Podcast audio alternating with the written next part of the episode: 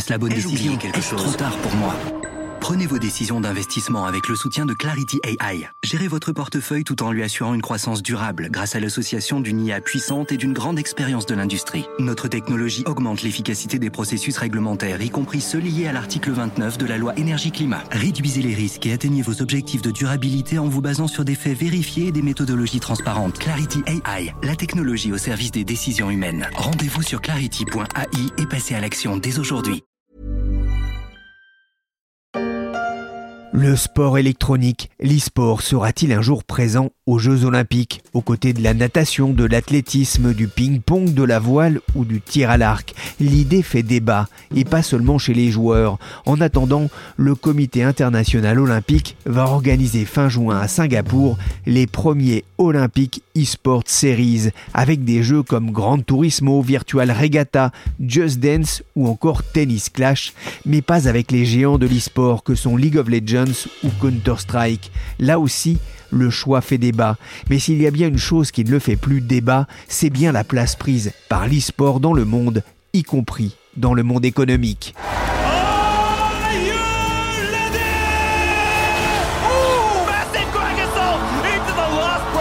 What a play from J-Rex! That was insane!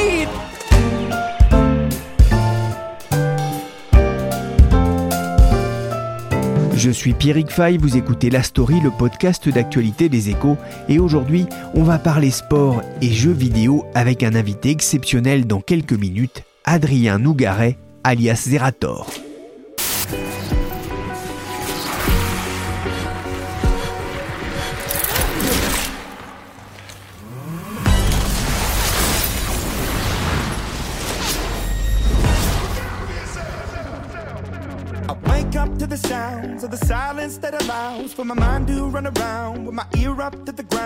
Imagine Dragons en vedette, mais aussi Denzel Curry et Peveris, un flot de vedettes pour le show d'ouverture d'une des compétitions sportives les plus suivies au monde.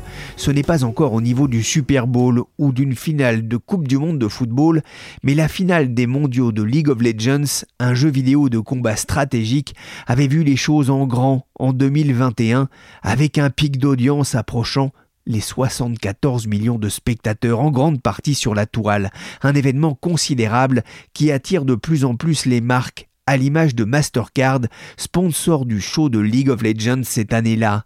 Des marques grand public au-delà de celles qui accompagnaient l'e-sport dans sa prime jeunesse, comme Logitech ou Intel. Il faut dire que l'ambiance d'une finale de LOL, remportée ici par l'équipe sud-coréenne DRX en 2022, devant plus de 18 000 spectateurs à San Francisco, ce n'est pas rien.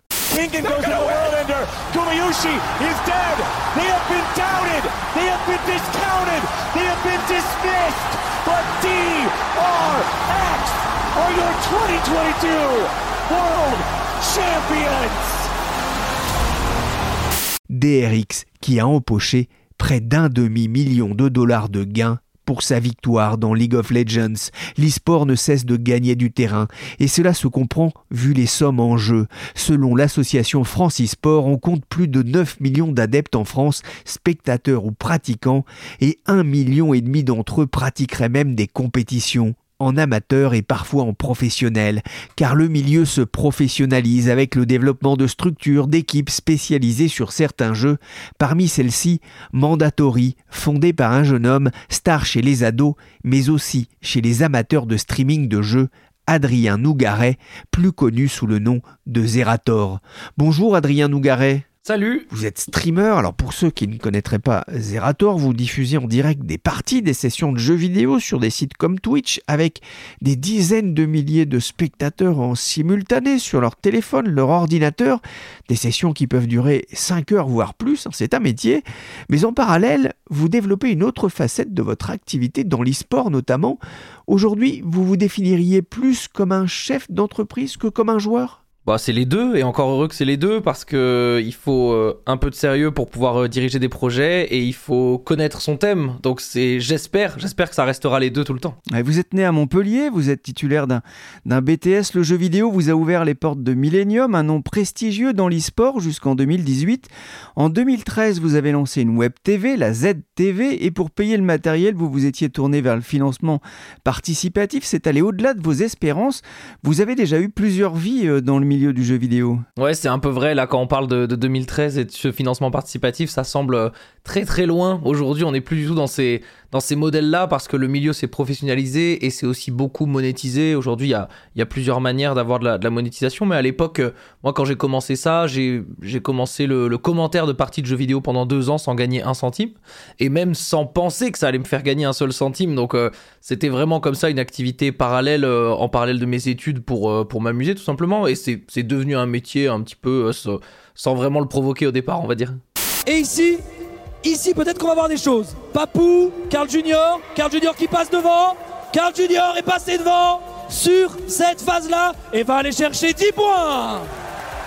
Alors on vous entend là aux commentaires euh, lors de la Trackmania Cup en 2017. Aujourd'hui, vous avez 830 000 abonnés sur YouTube, 1,5 million et demi sur Twitch. L'abonné, c'est la première richesse d'un créateur de contenu? Non, je dirais que c'est plutôt euh, ce qu'il a réussi à produire avec son audience. En réalité, les chiffres, euh, c'est quelque chose qui peut être vu comme une récompense par un streamer du travail accompli, etc. Mais on n'est pas tous à la recherche de statistiques et de surplus. Alors bien sûr, plus on a et plus on peut faire. Et dans un cadre de ce que je peux produire, bah, parfois ça demande des financements importants, donc c'est bien. Mais on n'est on pas tous tout le temps à la recherche de ça. L'important c'est de pouvoir faire ce qu'on a envie de faire, on va dire. Ah, vous avez mis du temps hein, à en faire votre métier, vous le dites. Mais justement, comment est-ce qu'on gagne de l'argent dans le métier de streamer, dans, dans la retransmission de parties de jeux vidéo? Bon, ça dépend un petit peu de quel type de, stream on parle, mais il y a, plusieurs facettes économiques. On, pourra en parler des heures, mais, mais pour faire le gros du travail, en gros, il y a du merchandising, de la publicité, que ce soit Twitch ou YouTube. On a des abonnements qui sont sur Twitch avec les gens qui nous soutiennent. Euh, on a aussi des éditeurs qui parfois nous payent pour montrer des jeux vidéo, euh, du sponsoring en tout genre et parfois des opérations commerciales ou de l'événementiel. Il y a, beaucoup de choses en, vérité. Et le but, c'est évidemment d'essayer de multiplier ces sources de revenus pour pas être dépendant d'un seul. Pour justement pour gérer tout ça, vous avez créé euh, la Z Agency. Euh, son objectif, c'est de connecter les, les marques aux fans de, de jeux vidéo et d'e-sport. Alors The Agency c'est un, projet connexe euh, parce qu'il nous fallait un nom parce qu'en fait on s'est mis à, en fait euh, gérer plusieurs streamers en tant qu'agent. Avec, euh, avec, des copains on, a monté une boîte qui, faisait ça. Et puis en fait c'est devenu quelque chose d'un petit peu naturel. Donc maintenant on l'a absorbé dans notre société de production. Mais, mais ouais en gros nous on a beaucoup de marques qui viennent nous voir en disant ben voilà on aimerait faire ça on a un projet sur ça ou même des éditeurs. Et parfois ben, vu qu'en nous on connaît beaucoup de streamers ils nous disaient ben, est-ce que vous pourriez nous mettre en relation avec telle personne telle personne? Et c'est venu un petit peu naturellement de, de pouvoir créer cette agence pour mettre tout le monde en relation. Alors dans la vie, vous ne faites pas que streamer, vous êtes aussi entrepreneur. On va en parler euh, tout à l'heure avec Nicolas Richaud. L'e-sport intéresse de plus en plus les entreprises. Vous avez vous-même lancé il y a un an votre propre équipe d'e-sport Mandatory en compétition hein, sur un jeu de tir tactique Valorant. C'est un jeu de l'américain Riot Games qui revendique 15 millions de joueurs par mois. Pourquoi vous développez dans l'e-sport? Pourquoi est-ce que vous passez d'une certaine façon de l'autre côté du miroir?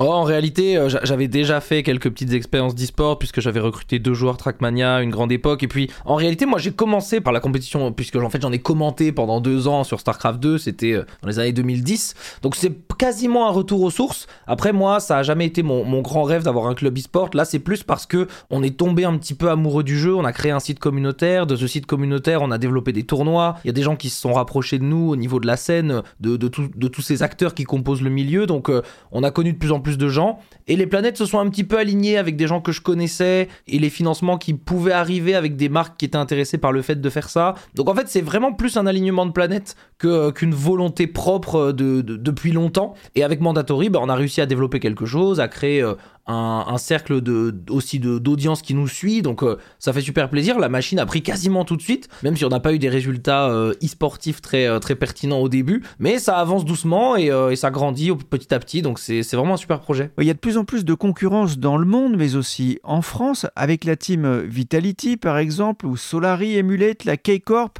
et même des teams associés à des clubs de foot comme l'OL ou Monaco. Ça commence à devenir de, de gros budgets là, là aussi pour rester parmi les meilleurs? Alors effectivement, c'est plutôt des gros budgets. On parle évidemment pas de sports traditionnels comme le football, etc. Mais, euh, mais aujourd'hui, on parle de plusieurs millions pour les grandes équipes européennes, quand même plusieurs millions par an, voire par mois pour certaines, euh, en, termes de budget ou chiffre d'affaires à, sortir. Mais euh, effectivement, on est quand même dans un milieu qui reste assez jeune et qui a pas une maturité totalement, euh, totalement incroyable puisque on est encore dans des bulles. Aujourd'hui, les plus grandes équipes du monde, elles ont besoin de beaucoup plus d'argent qu'elles n'en gagnent. Et en fait, elles fonctionnent avec de la levée de fonds ou des, ou des choses comme ça. On n'est pas encore dans un milieu extrêmement mature financièrement et on a des, des bulles qui se créent puisqu'en fait, L'e-sport, c'est aussi de la publicité pour les éditeurs, donc parfois c'est aussi soutenu par les éditeurs, mais on a encore des, voilà, des équipes qui se cherchent et c'est pas forcément évident d'avancer. Et vous disiez, est-ce que c'est difficile de rester euh, compétitif sans, sans y mettre le prix? Bah oui, c'est assez vrai, puisqu'en fait on a, euh, on a beaucoup de marques et, de, et, d'équipes qui montent un petit peu les salaires de plus en plus. Nous, on essaye avec Mandatory au contraire de créer quelque chose d'un peu plus pérenne, quitte à euh, ne pas forcément être l'équipe qui va tout gagner dans son domaine jusqu'au championnat du monde,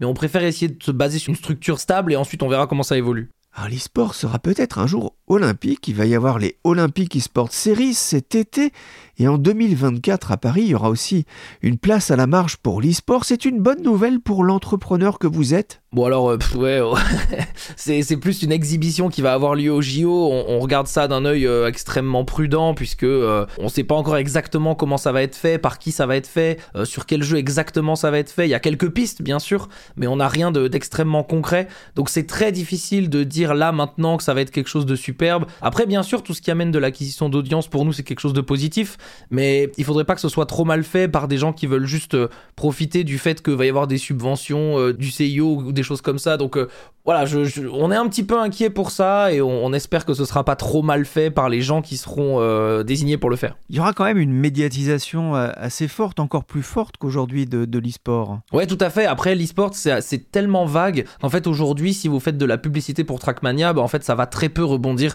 sur League of Legends ou Valorant et le contraire est exactement pareil. Donc en fait, c'est c'est pas aussi global que ce qu'on pense. C'est comme si on disait, ben voilà, on va faire euh, on va faire beaucoup de médiatisation sur l'équipe de natation Est-ce que vous pensez que ça va faire du bien au football? Bah en fait, nous c'est un peu la même chose. Donc euh, c'est un petit peu difficile de, de, répondre là tout de suite sur savoir à quel point ça va rayonner. Mais j'imagine que c'est plutôt positif.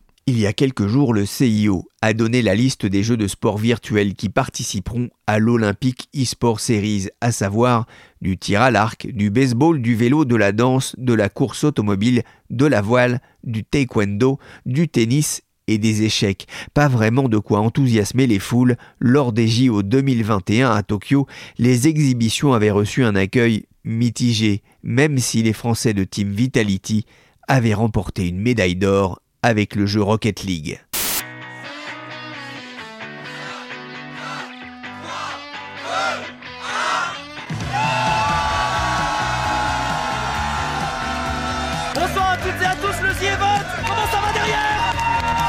Oh là là, quel bordel. Bonjour, bienvenue, merci. Bonjour. Bonjour à toutes et à tous. Bonjour vous avez créé The Agency, agence marketing communication avec la société ZQSD Productions. The Agency connecte les marques aux fans de jeux vidéo.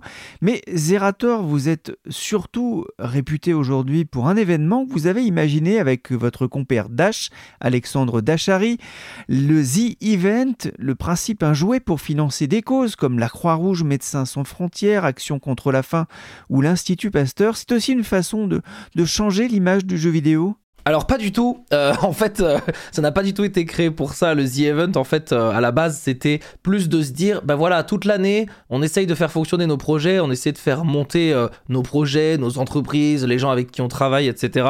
Est-ce qu'il n'y a pas une fois dans l'année où on pourrait faire quelque chose qui nous dépasse un peu et faire quelque chose qui est, qui est plus grand que nous, mettre, se mettre au service d'une cause qui est, qui est, qui est importante? Et c'est de ça un petit peu qu'est venu le, The Event. Alors on, on, a en fait rien inventé puisque les streams caritatifs existaient bien avant le, le The Event que ce soit en France ou euh, ailleurs dans le monde, pas qu'aux États-Unis notamment. Et on a essayé de créer par contre notre petite formule à nous. On a beaucoup de streamers qui viennent pour faire leur live. Ça, c'était un petit peu le côté euh, un petit peu novateur. Mais c'est vrai que euh, The Event n'a pas du tout été créé pour redorer l'image du gamer ou quoi que ce soit. Alors si ça y participe, écoutez, tant mieux. Mais nous, à la base, on n'a pas du tout fait ça pour ça. Et, on a fait ça de, de, manière un petit peu candide, juste pour se dire, ben voilà, une fois par an, ce serait cool que quand même on fasse quelque chose qui, qui est, utile à, la cause commune et qui sensibilise sur des sujets importants. Avec une réussite année après année quand même, et des millions récoltés, plus de 10 millions d'euros en 2022 pour venir en aide à des associations. Ouais, tout à fait. Alors c'est vrai qu'en plus ça fait des choses extrêmement concrètes puisqu'à chaque fois on fait un suivi assez précis de,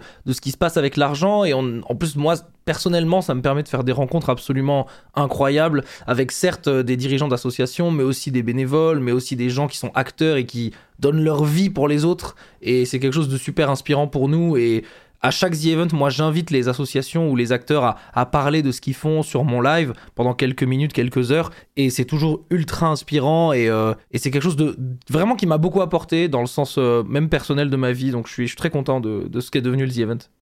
Ouais, ça rappelle un petit peu euh, le Téléthon avec d'autres moyens, bien évidemment, à la télévision. Moi, je vais vous raconter une petite anecdote. Mon fils, il a 16 ans, alors il ne rate pas l'événement, il achète le t-shirt et récemment en vacances, il a croisé un vieux, alors c'est-à-dire dans son esprit quelqu'un qui a plus de 30 ans et qui avait exactement le même t-shirt, vous savez, noir avec ce grand Z vert. C'est aussi ce qui vous intéresse peut-être avec cet événement, créer du lien entre les gens autour du jeu vidéo? Alors, sans dire que ça nous intéresse, mais en tout cas, ça nous plaît de se dire que des gens sont un peu unis pour un même but. C'est un peu ce côté effort de guerre euh, sur euh, voilà une grande cagnotte où on, y participe tous un petit peu, chacun a ses moyens. Il y a des gens qui donnent parfois 500 ou 1000 euros d'un coup, et il y a des gens qui donnent 1 euro voilà, dans tout le week-end. Et pourtant, à la fin, ça fait un, genre de gros monticule global d'efforts et de, et, de, et de choses absolument positives qui se sont passées pendant, pendant 72 heures quasiment. Et ouais, c'est super. Et alors après, quand on croise effectivement les t-shirts The Event dans la rue, dans les événements, dans des festivals de musique, etc. Il y a beaucoup de gens qui se, qui se relient entre eux, qui disent Ah, tiens, toi aussi, t'as suivi. En plus, le The Event, c'est pas du tout un événement Zerator. Aujourd'hui, c'est vraiment un événement plutôt Twitch, je dirais, puisque ça appartient à toutes les communautés. Ça fait euh, bien longtemps que le, le, The Event, c'est quelque chose qui, qui m'a dépassé moi et qui a dépassé euh, euh, Dash avec qui je fais l'événement. Donc, ça, c'est vraiment chouette. Le fait que les gens identifient l'événement à proprement parler à, de manière différente et surtout puissent se l'approprier aussi avec les t-shirts, les communautés et tout. Donc, donc ouais, c'est trop, c'est trop bien.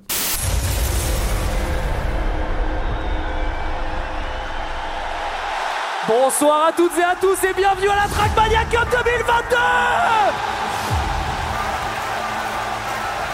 En juin dernier, vous avez aussi créé l'événement avec la Trackmania Cup, une compétition autour d'un jeu de course de voiture créé par le studio Nadeo. Vous avez rempli Bercy comme une rockstar, plus de 15 000 spectateurs, plus de 120 000 téléspectateurs derrière leur écran.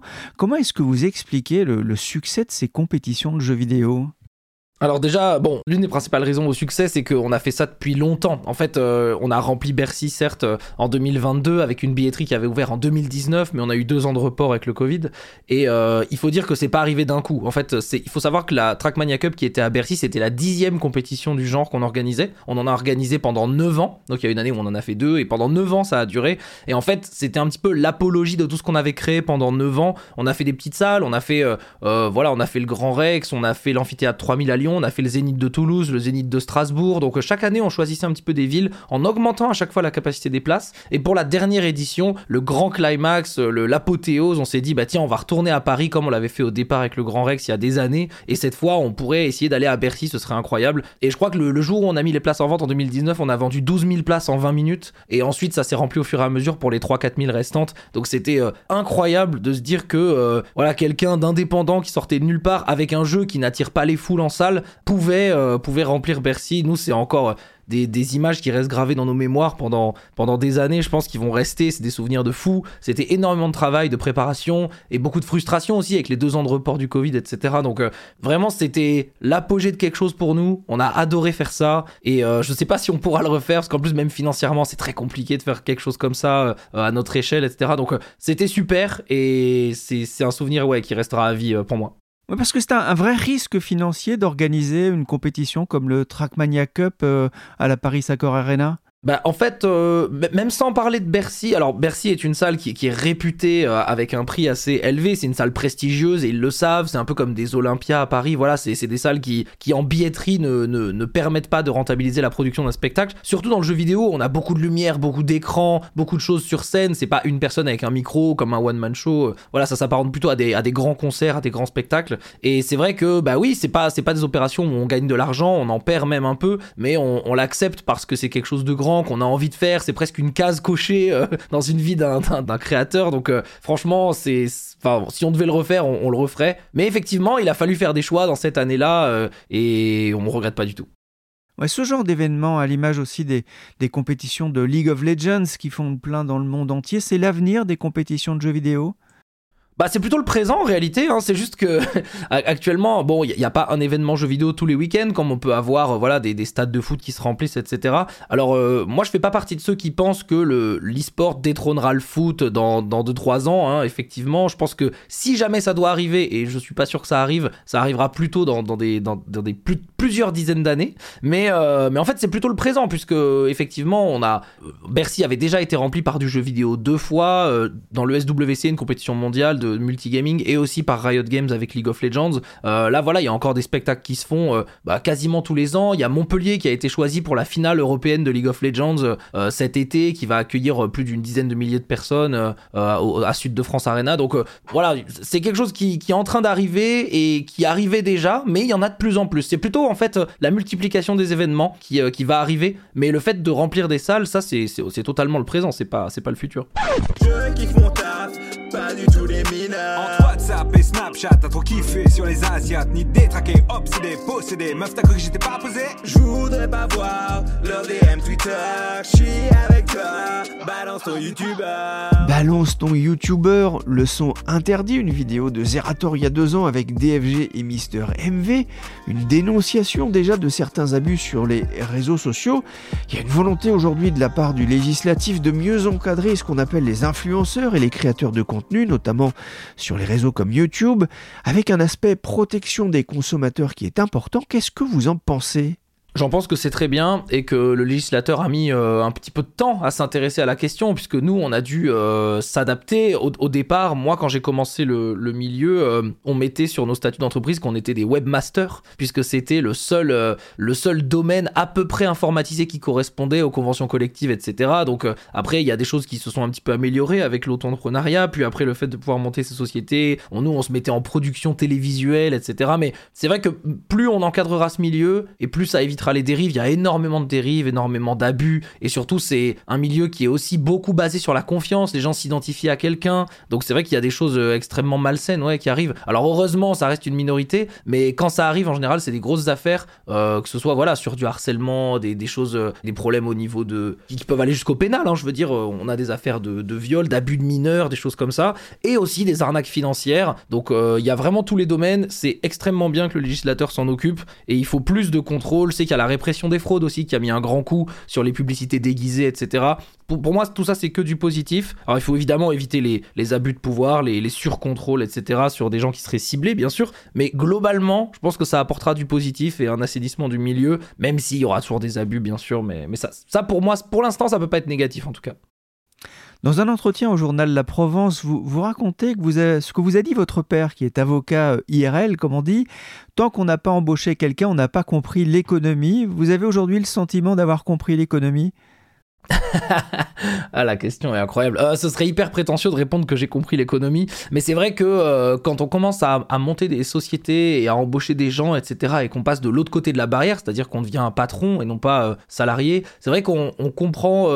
j'ai l'impression qu'on prend un peu de recul sur les choses, qu'on a un peu plus de, facilité à, voir, à, faire comme on dit l'avocat du diable, c'est-à-dire à, parfois prendre le, le côté un petit peu dangereux en se disant mais tiens là, qu'est-ce qui va se passer si je réfléchis à ça? Qu'est-ce que ça va impliquer pour des gens si jamais je fais ça ou ça. Et moi, j'ai été des deux côtés de la barrière. Donc, euh, donc, donc, je pense que ouais, c'est quelque chose qui est, qui est, pas mal. Et les gens qui peuvent embaucher des gens, bah, je, leur souhaite en réalité. Tout le monde ne peut pas le faire. Il y a des gens qui souhaiteront jamais le faire. Mais c'est vrai que ça apporte une certaine dose de, de responsabilité et de recul nécessaire sur le monde, je trouve, qui nous entoure, qui est super intéressante. Et moi, j'ai beaucoup appris et beaucoup grandi en devant bah, gérer des gens, tout simplement, ou même euh, faire de la, de la paperasse pour des gens, euh, parler à certains organismes d'État. on comprend ce qui fonctionne, qui fonctionne mal. Et, euh, et c'est vrai que c'est très enrichissant. vas-y, lance tes sous, je les attrape. vas-y, lance tes sous, je les attrape. Laissez passer le talent incarné. Laissez passer le streamer enfermé. Lance tes sous parodie de Maître Gims, l'une des 8000 vidéos de Zerator sur YouTube. Le talent incarné sur un marché du jeu vidéo devenu plus prolifique que le cinéma en termes de chiffre d'affaires. L'actualité, c'est aussi la Gamers Assembly qui se tient ce week-end à Poitiers, l'un des grands rendez-vous de l'e-sport avec des concerts, des conférences, des animations et surtout des tournois. Il ne se passe quasiment plus un week-end en France sans qu'il y ait une compétition de jeux vidéo organisé quelque part. Bonjour Nicolas Richaud. Bonjour Pierrick. Vous êtes journaliste au service high-tech média des échos. Le sport électronique, l'e-sport, ça rapporte aussi aux joueurs. Le sport électronique a gagné ses galons d'activité économique. Oui, de, plus en plus euh, en 2021 et 2022, le secteur a passé le cap du milliard de dollars générés d'après une étude de Newzoo. Alors pour l'instant, ça reste encore une toute petite partie hein, du marché du jeu vidéo qui pèse près de 185 milliards de dollars euh, dans le monde. Mais le potentiel est énorme. Il y a plus de 260 millions de personnes qui regardent au moins une fois par mois une compétition d'e-sport dans le monde. Et d'ailleurs, l'an dernier, l'Arabie Saoudite a dépensé 1,5 euh, milliard de dollars pour acheter un poids lourd de l'organisation de tournois et une plateforme de match en ligne. C'est un record pour l'e-sport et c'est un vrai cap de franchi pour cette industrie. Selon Newzoo, le marché mondial de l'e-sport a progressé en valeur de 22% l'an dernier, sachant que la Chine pèse à lui seul quand même un tiers des revenus. Et toujours selon ce cabinet, l'audience mondiale de l'e-sport pourrait dépasser les 470 millions de personnes en fin d'année. Alors à la lecture de ces chiffres, Nicolas, on comprend pourquoi de plus en plus d'entreprises sont intéressées par l'e-sport. Oui, on voit notamment de plus en plus de marques dont le business n'est pas lié directement au marché du jeu vidéo qui investissent dans la discipline en sponsorisant des équipes pro ou des tournois. On peut citer Kia, la Société Générale ou Michelin par exemple. L'intérêt pour ces groupes, c'est de se faire connaître de populations qu'elles ne peuvent pas atteindre en sponsorisant le sport traditionnel.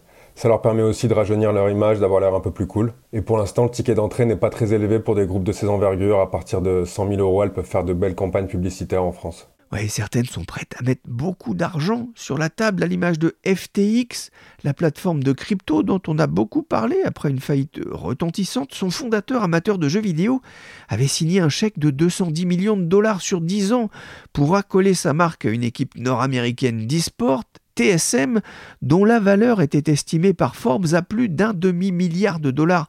En 2022, on est loin là du loisir électronique. Nicolas, le développement de l'e-sport doit, beaucoup à une seule plateforme Twitch. Oui, c'est là où tout se passe, ou presque, hein, parce qu'il y a, quand même aussi YouTube qui essaie de se faire une place sur ce marché. Mais Twitch, c'est vraiment la plateforme de diffusion centrale pour l'e-sport en Occident. Il y a un expert du secteur qui l'avait comparé une fois à la chaîne américaine ESPN pour le sport traditionnel dans les années 2000. Et aujourd'hui, Twitch, c'est beaucoup plus large que l'e-sport ou même que le jeu vidéo, mais ça reste vraiment le médium de référence pour l'e-sport.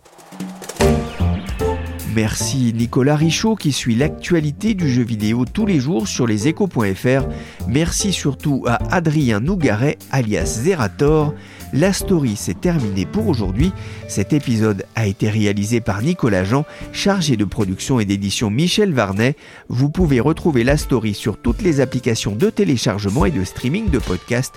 Abonnez-vous pour ne manquer aucun épisode.